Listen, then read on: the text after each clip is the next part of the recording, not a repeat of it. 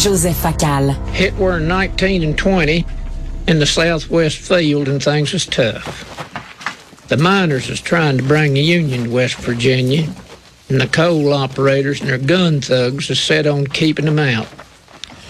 Écoute, Joseph, c'est le plus grand film social que j'ai vu dans ma vie. C'est Mate One du grand John Sayles, un cinéaste indépendant, un film extraordinaire, un chef-d'œuvre sur une grève dans les mines dans les années 20.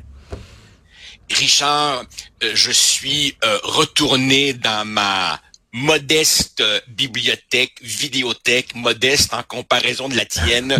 Le voici, Mate One, dans, dans, la collection Criterion. Un film extraordinaire. John Sayles, c'est un réalisateur marginal qui joue pas le jeu de l'industrie, qui fait sa petite affaire.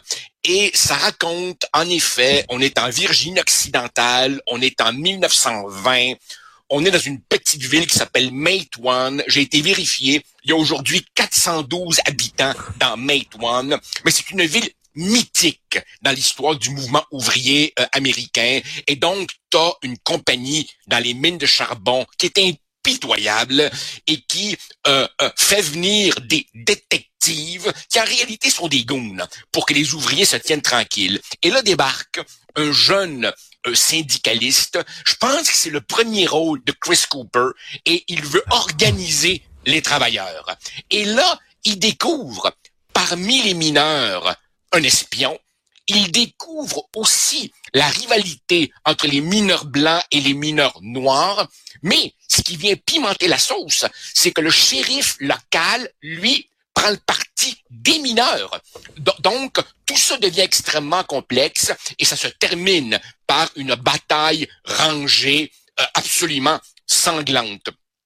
Et mes petites recherches euh, m'apprennent que si le personnage principal est évidemment fictif, l'espion, lui, a réellement existé. Il a fait une longue vie au service du, du patronat.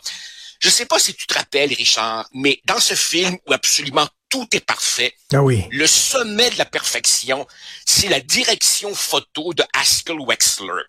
Il paraît, je connais rien à ça, il paraît que quand tu es dans la proximité des mines de charbon, il y a une espèce de suie qui te colle à la peau, colle aux, vêtements, aux murs, tout. Tu sais, ça suinte. Et c'est comme si chaque image avait une teinte de gris, une teinte de sépia, comme si on l'avait ah éclaboussé avec la poussière de charbon. Ah, c'est beau. Tout le film est gris, gris, obscur. C'est bien dit, c'est bien dit. les cadrages, tu sais, ah. quand ils sont là, dans la rue, les ouvriers face aux face aux goons et tout ça, les cadrages de ce film-là, c'est un film fantastique. Absolument. Et ils ont pas, ils ont pas des gueules d'acteurs hollywoodiens. Ils ont les vraies gueules cabossé d'un vrai mineur qui laisse ses poumons dans, dans, dans le fond de la, de la mine. Un film inoubliable. Un autre film sur les combats sociaux. On écoute, c'est Roger and Me. On écoute un petit extrait. Hi, I'm Michael Moore. In my hometown of Flint, Michigan, General Motors closed the factories and put 30,000 people out of work. To raise their spirits, I made this movie. Michael Moore, j'ai plein de problèmes avec Michael Moore. Premièrement, c'est un menteur. C'est quelqu'un qui joue avec les faits. C'est quelqu'un qui joue avec la chronologie. Euh, de, pour, pour, euh, c'est un pamphlétaire. Ce n'est pas un vrai documentariste. C'est un pamphlétaire. Il arrange la, la, la réalité parce que ça va dans le sens de son euh, son propos. Bon, j'ai plein de problèmes avec lui. Roger and me, euh, euh, Roger Smith, qui est le grand boss de Ford, ferme une usine d'auto. Il y a plein de gens qui se retrouvent en chômage. lui part avec sa caméra puis il veut parler à Roger Smith. Et c'est tout, c'est rien que ça. Mais je te, je te fais entendre ça. C'est-tu, parce qu'il y a quelque chose dans ce film-là que la gauche a perdu. L'humour l'humour. À l'époque où la gauche nous faisait rire et arrivait comme un, avec un Bill Maher, il était drôle en maudit, Michael Moore. Et là, c'est tous des petits curés qui ont perdu la notion du rire, Joseph. Richard, j'ai les mêmes réserves que toi à l'endroit de Michael Moore. Mais souvenons-nous, souvenons-nous, c'est son premier film. film. Et c'est probablement son film le plus honnête. Après ça, il s'est dit, aha, j'ai la recette qui pogne. Le bon gars, col bleu, avec sa casquette de Michigan State. Et là, il devient franchement un idéologue qui tord les faits.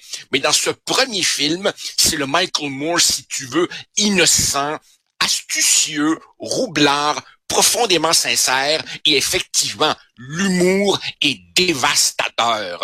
Euh, euh, D'ailleurs, je sais pas si, si tu savais ça, mais Roger Me, j'ai présenté ça à mes étudiants d'HEC pendant de longues années. Tu vois, contrairement aux préjugés, hein, que nous formons des petits comptables sans état d'âme, on essaie de leur inculquer un peu de conscience sociale et Roger Me était terriblement efficace. Et bien entendu, tu devines ma punchline, Pauline Kael a détesté. Ben oui, mais mais mais, souviens-toi, ben c'est très drôle. À un moment donné, il va dans un dans un restaurant et il dit euh, euh, George Bush est allé prononcer un discours dans ce restaurant-là et pendant qu'il prononçait le discours, quelqu'un est parti avec la caisse, le tiroir caisse du resto.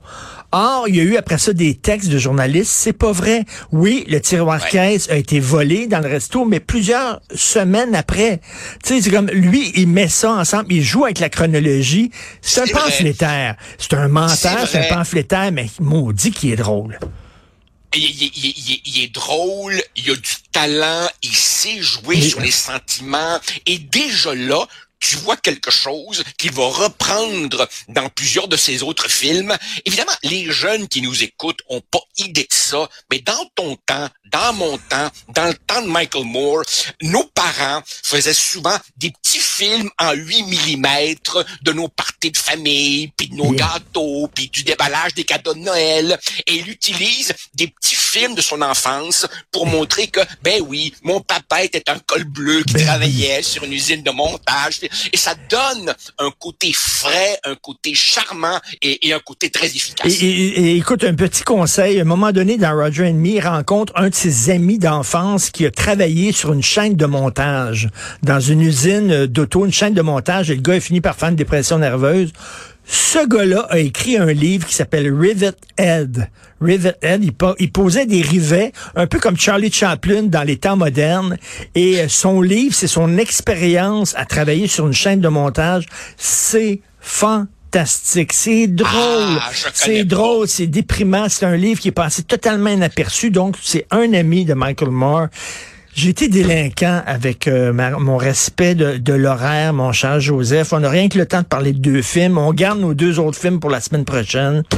Oui, oui, Et- parce que le conflit de travail au Québec va durer. Fait que euh, euh, on, on peut encore coller à l'actualité. Ah? On n'est pas sorti de l'auberge. Tu penses que Ah, ça ben, se je réglera pas que cette semaine?